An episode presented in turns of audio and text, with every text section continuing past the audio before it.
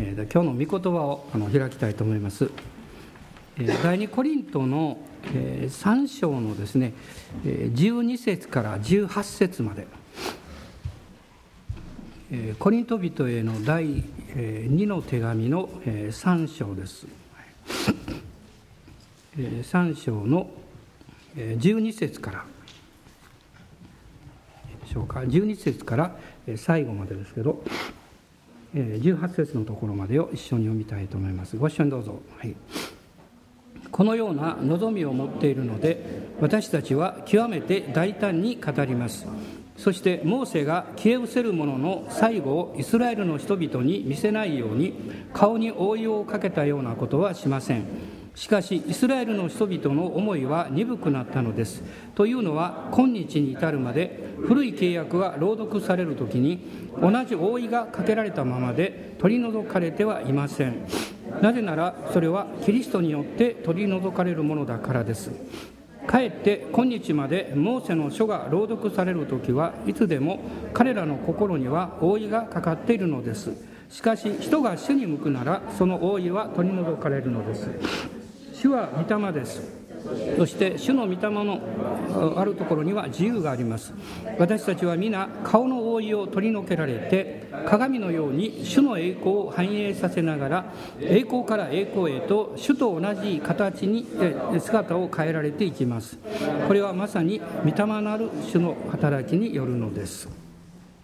私が心に今残っている小さな短い言葉はですね主と同じ形に姿を変えられていきますということです主と同じ形にあの先週ちょうど理事会がありまして帰ってきましたらあの夕方ですねちょうど家内が電話を取ってまして、まあ、すぐ変わってあげてって言うからどういうことかなと思ったんですけどもあのちょうどその日に、えー、娘と、まあ、孫がですね私の父をあの病院に見舞いに行ってくれたようなんですね。でその時に、まあ、孫娘が少し様子がおかしくって家に帰ったら泣き出したそうです。でよく話を聞いてみるとあの寝ている私の父を私と勘違いしたらしいですね。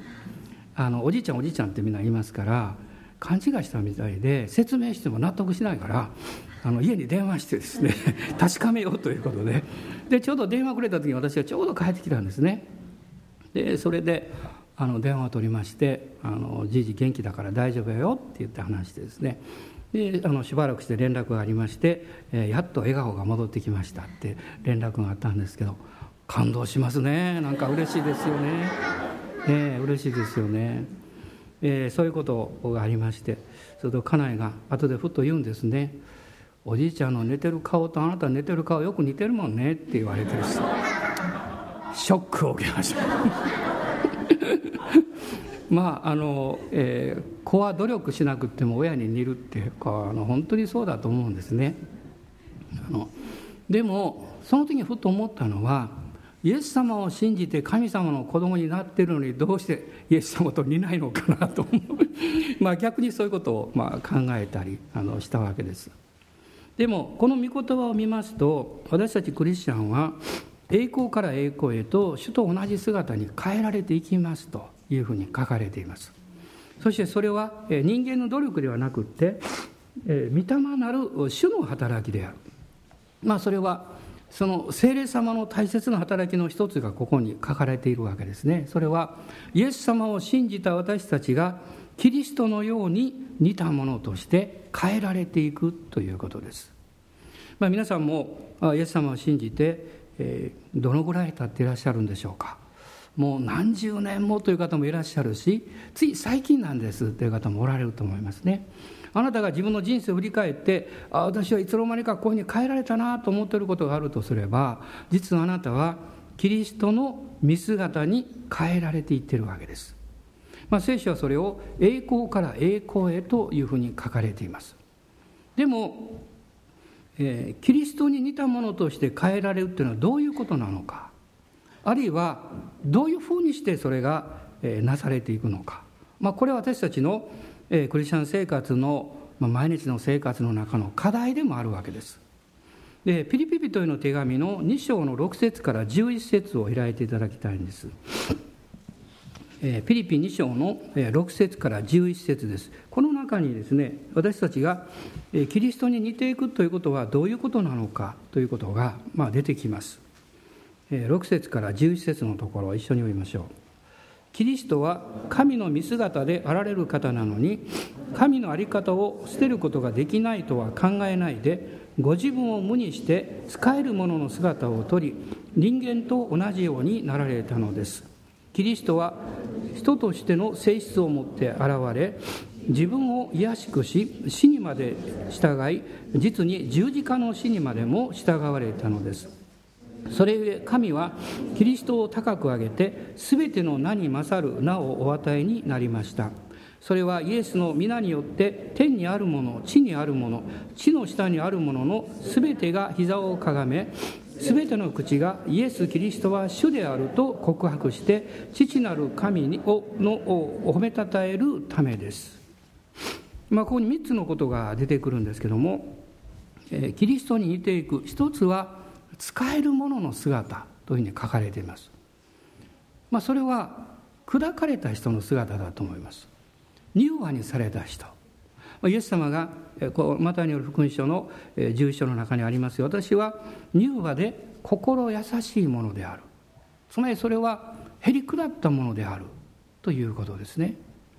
イエス様に似ていくというのはそういうふうに私たち自身がいろんな問題とぶつかってあるいは自分自身とぶつかって変えられていく砕かれていくわけです。人間のこの古き性質の一番の特徴はですね変わりたくないということです。自分が願っているように自分が考えているようにそのままでおりたいんだということ。もう一つ2番目のことはこの2章の8節に出てくるんですけども神様の御心に従順に従うという姿。ここには信仰の従順の姿というのが出てくるわけです。神様が導いておられるということを知っていてもそれに従うかどうかということはもっと大きな問題です。そして私は自分の経験から皆さんが言えると思いますけど分かっていたんだけどそうできなかった、ね、そういうことはたくさんあるんじゃないかと思います。あるいは自分の理解で分かってるんだけど自分の感情がそうついていかない。あるいは自分の気持ちがそれに収まらない。そういう経験というのも実際にあるわけです。ね、そうすると嫌な思いが心の中に入ってきたりあるいは人を避けてしまったりあるいは問題に対してですね素直になれなかったり、えそういうことが起こってくるんですね。しかしもう一つのことなんですけどこの2章の11節にありますが、え最後のところですけど「父なる神が褒めたたえられるためです」と書いてます。神様を褒めたたえる姿。これは献身の姿と言ってもいいと思います。あるいはこういうふうに言ってもいいでしょうね。神様に与えられた使命を成し遂げていこうとする姿です、まあ、時々いろんなあのお,、まあ、お仕事というかねあるいはこう奉仕も含めて、えー、されている姿を見た時にですねそれがうまくいってるかいっていないかということ以上に一生懸命やってる姿を見て私たちは感動します。ね、例えば子供がですねあの、え何かをこう作っている。すぐに崩れてしまう。でも一生懸命作ってる。えそういう姿を見た時にどう皆さん感じられますか？感動があります。それは自分に、え自分がしなきゃいけないことを一生懸命やろうとしているわけです。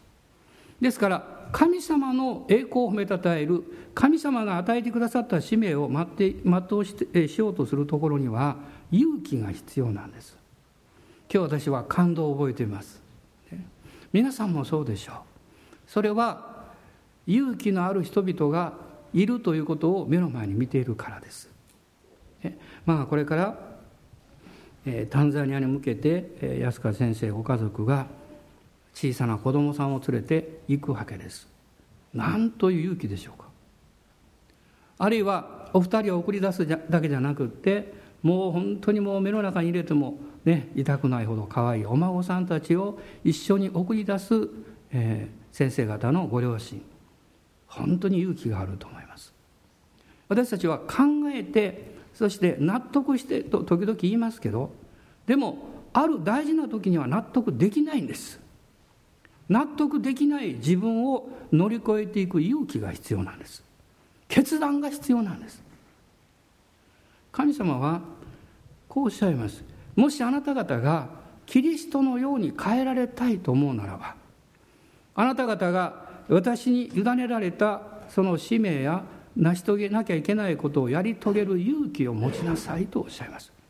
なぜならばそのことを通して栄光を神にお返しすることができるからです。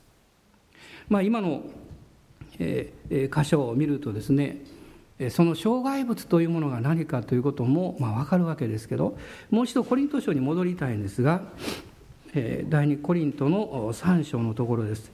さっき読みましたこの箇所の中にはですね5回「多い」という言葉が出てきます。カバーですね「多い」という言葉が出てきます。でこの「多い」が取り除かれることが必要である。で実はこの小約聖書を見ますとこの14節、まあ、3章のこの14節のところにはですね、えー、理解する力を失ったというふうに、えー、書かれているんですね。理解する力を失った、ね、あるいはこの15節のところには、えーえー、この15節、まあ、この訳のところには彼らの心には覆いがかかっていると書いてます。それは、えー、覆いが知性にかかっているという意味を持っています。つまりそれはどういうことかっていうと神様の御心を理解する力が覆われてしまってそして理解ができなくなっている。神様の御心が理解しにくくなるとどうなるんでしょう。私たちは自分の理解していることをやろうとするんです。自分の納得することを優先してやろうとするんですね。それが実は多いなんだというふうに言っているわけです。まあ今から、約もう30年近くなりますけど、まあ、私はあの青年たち4人と、まあ、母教会から派遣されてスウェーデンに初めて行きました。えまあ、10日間ぐらいの間、え13箇所ぐらいのところでメッセージをしました、まあ、今から考えてみたらねまだ30過ぎだったんですけどあの本当に神様が良いチャンスをくださったんですね。ででそのこの訪問というのはこの日本のために宣教師を派遣してくださった教会の方たちに感謝を表すというその目的を持っていました。ですから教会がそのように私たちを派遣してくれたわけですね。私はそのことを生涯忘れません。何を忘れないかというと私たちもそういう教会でありたいと思うんです。皆さんいかがでしょうか？恩を忘れちゃいけません。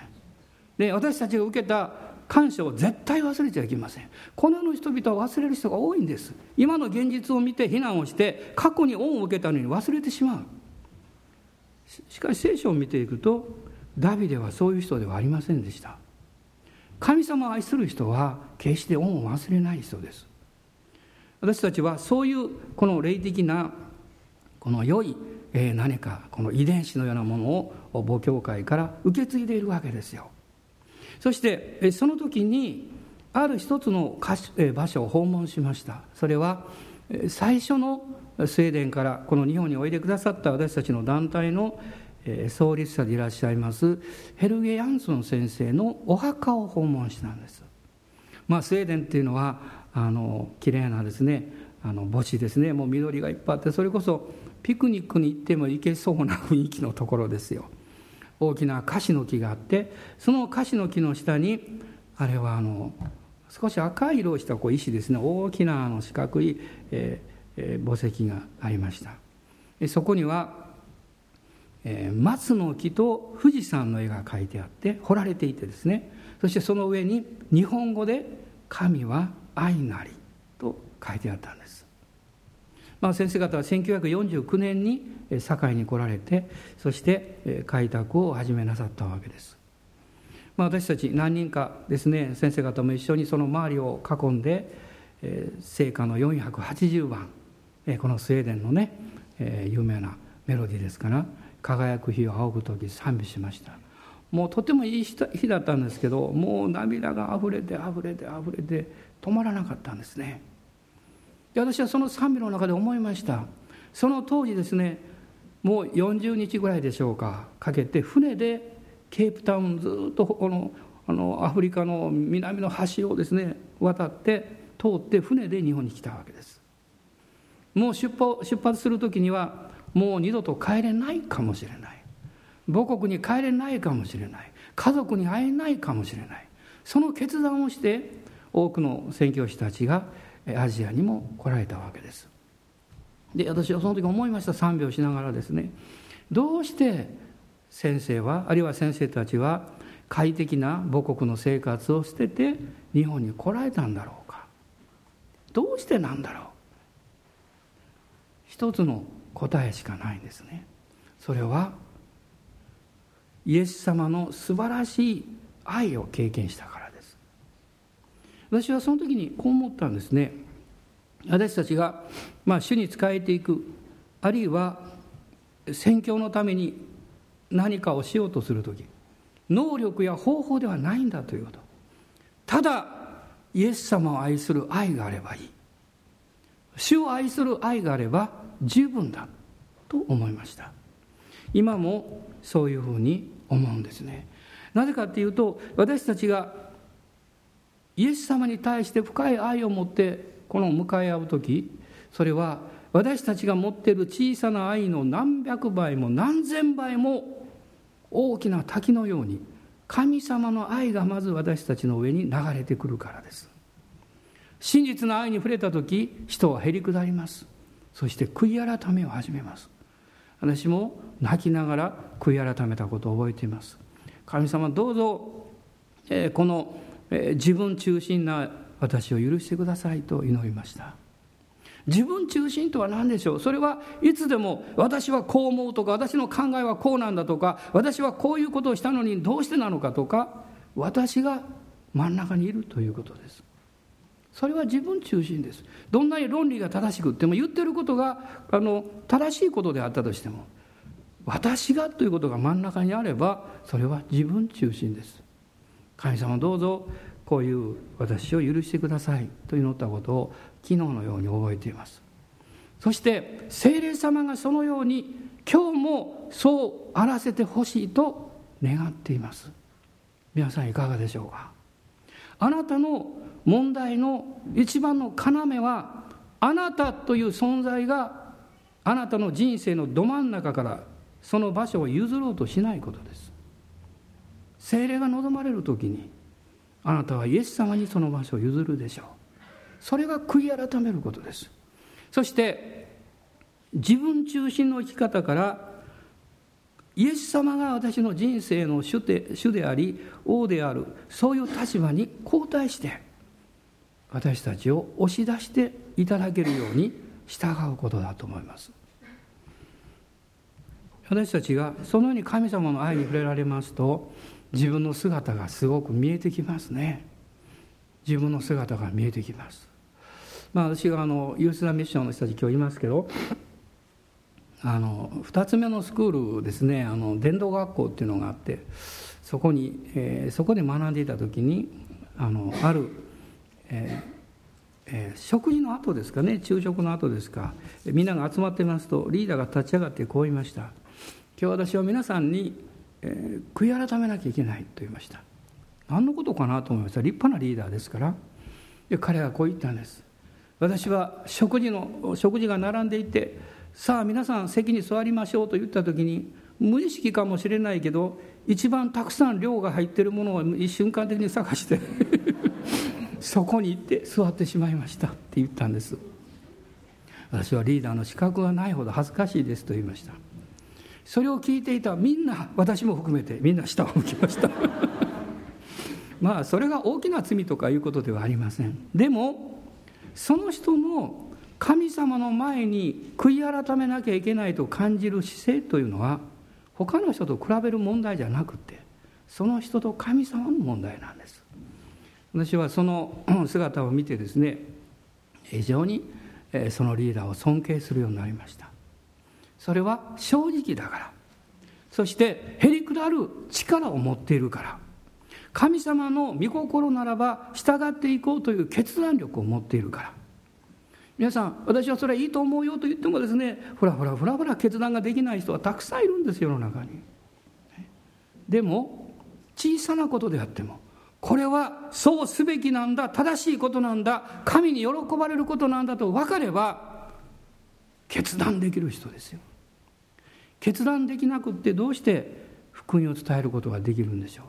決断できなくってどうして出ていくことができるんでしょう。神様の恵みが必要ですね。でもこの御言葉に書かれています。それは御霊なる主の働きですと書かれています。私たちは自分の弱さを知っています。肉の働きも知っています。その肉の働きを十字架につけることさえも自分ではできません。しかし聖霊様が助けてくださいます。私はそのように生きたいんですと祈るならば聖霊様が助けてくださいます。今日は素晴らしい日です。人間的な思いとしては寂しい日です。素晴らしい家族たちや兄弟姉妹たちがこの場所から出ていくからです、ね、この場所から使わされていくからです。でも私たちは主と共に喜びます。見つかりたちも喜んでいます。イエス様も拍手していらっしゃいます。それは出ていくものも送り出すものも勇気を精霊によって与えられているからです。皆さんどうぞこの1週間勇気を持ってください。あなたの人生から逃げないでください。あなたの生き方から逃げないでください。あなたがなすべきことをあなたが精霊の助けをいただいてやり遂げていけるようにイエス様の皆によって祝福します。アーメン。どうぞお立ち上がりください。主を褒めたたえます。アーメン。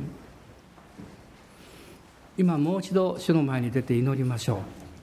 私は主から導かれていることを知っていながら決断できないで右に行ったり左に行ったりうろうろしている。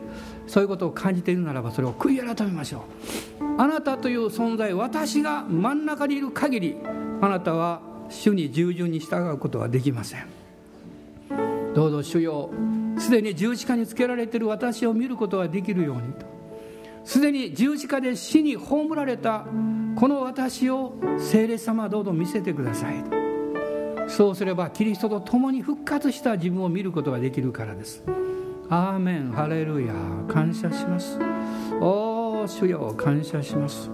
主が上からの精霊による勇気と力を油注ぎあなたに今朝くださいます。この1週間は今日から迎える新しい日はあなたにとって勝利の日となります。決して逃げる日ではありません。いつまであなたは自分にこだわっているんですか？自分の過去や思いや考えにこだわっているんですか？それはあなたから祝福を奪おうとする敵の欺きなんです。主よ宣言します。今日私はキリストと共に十字架につけられました。もはや生きてるのは私ではなくキリストが私のうちに生きておられるのですと。アーメン。感謝します。アーメン。ハレルヤハレルヤ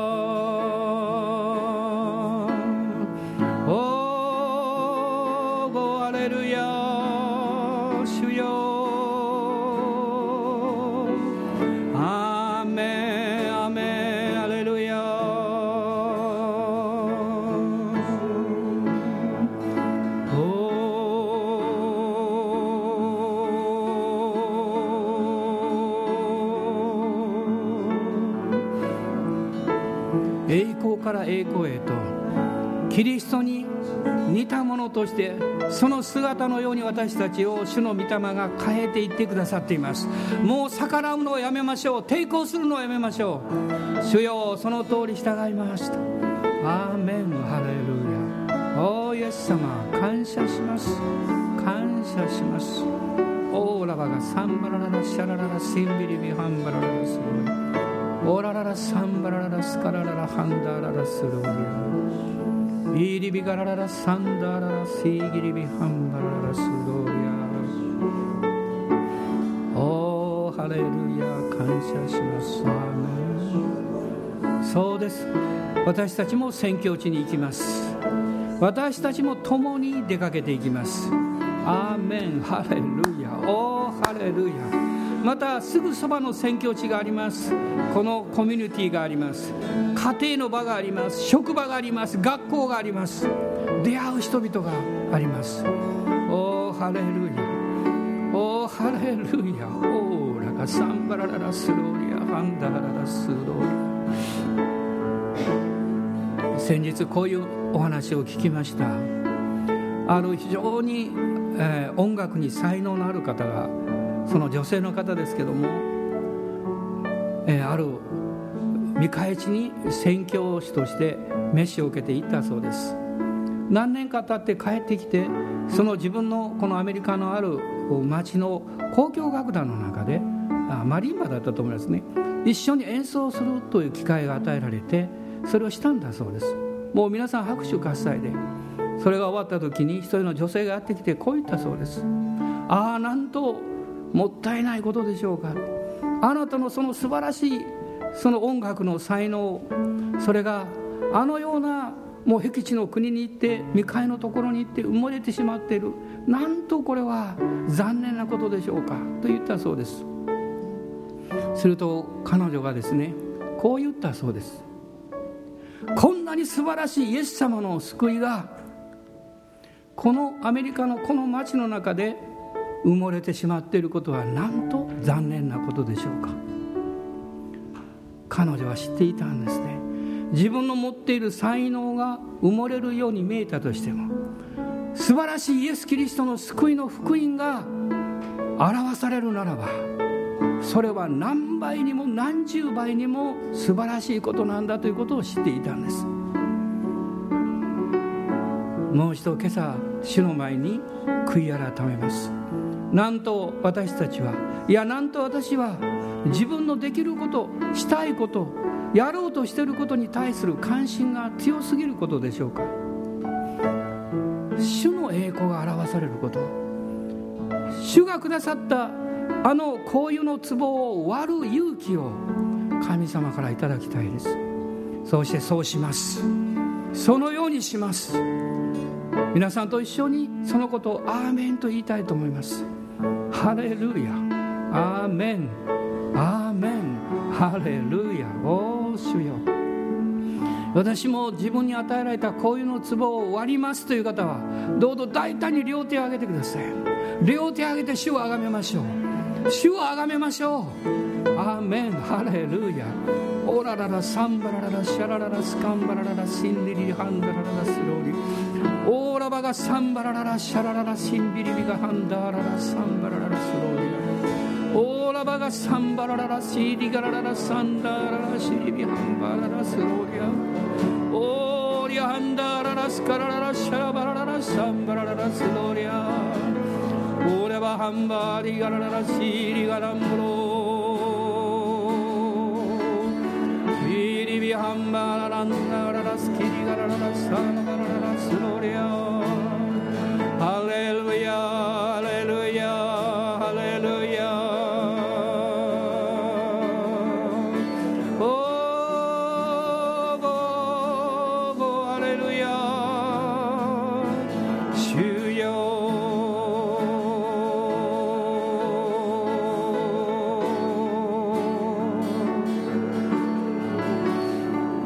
主があなたに何か語っていらっしゃいませんでしょうか。私の愛する息子よ娘よ。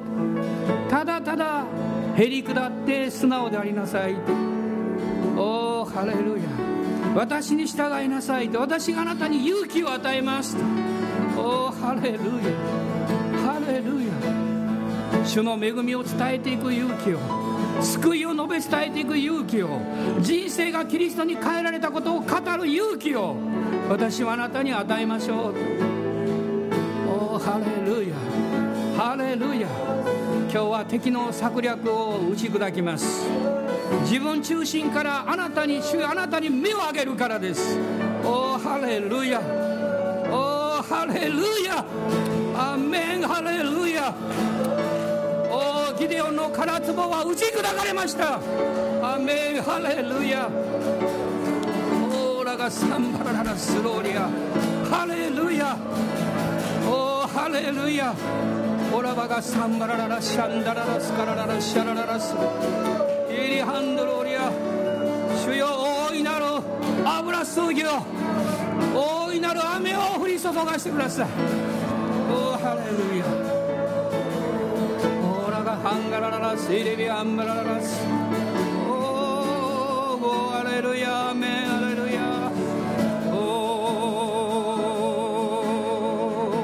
ランダララスカラララシャラバラララシャラララスローリアもう自分のことにとらわれるのをやめましょう主の恵みがあなたを追ってきているからですハレルヤハレルヤおハレルヤおハンダララスカラバラハンダララスローリアおハレルヤアメンアメン主が導いてくださっています。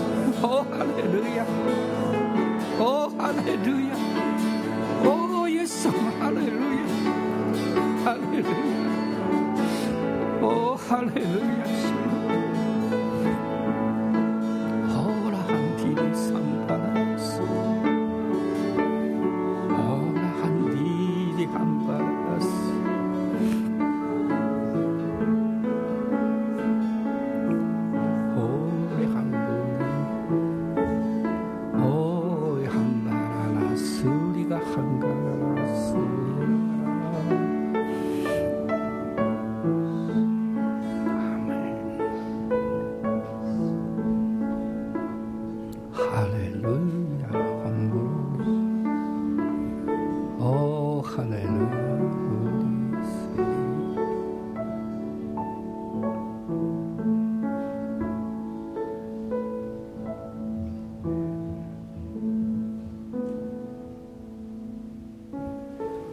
私たちの主イエス・キリストの恵み父なる神のご愛精霊の親しき御交わりが私たち一同と共にこの新しい週一人一人の上に豊かにありますように愛するまた安川先生ご家族フィンランドチームのお一人お一人の上に豊かな祝福がありますように。